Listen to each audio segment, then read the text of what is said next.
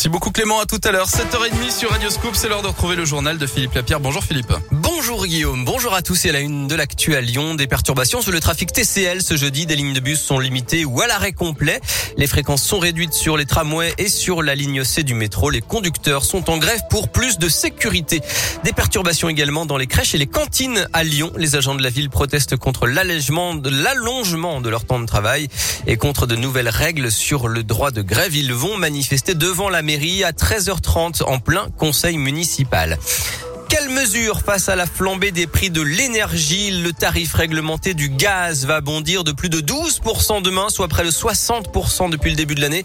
L'électricité va prendre probablement 10% en janvier selon l'UFC. Que choisir? Alors Jean Castex vient ce soir à la télé sur TF1.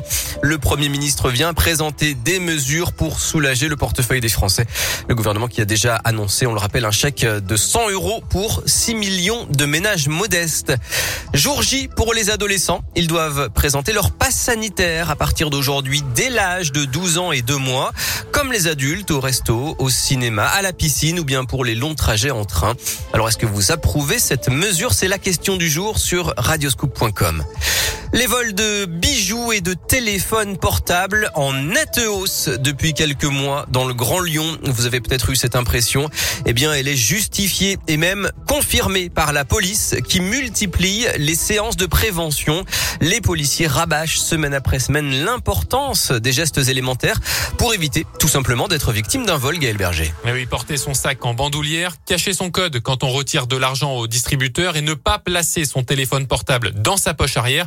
Ces gestes paraissent évidents et pourtant, ils ne sont pas toujours respectés, ce qui entraîne parfois des agressions.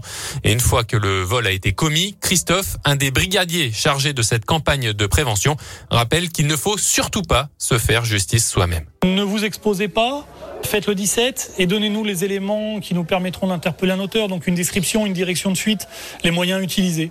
C'est ce qui nous permet d'interpeller et de ne pas vous exposer surtout. Et les policiers le confirment, cette recrudescence de vols et d'agressions concerne plusieurs zones de la métropole. Ouais, la police ne donne pas de chiffres précis, hein, ni de zones précises sur les secteurs les plus touchés par cette délinquance. Prudence donc.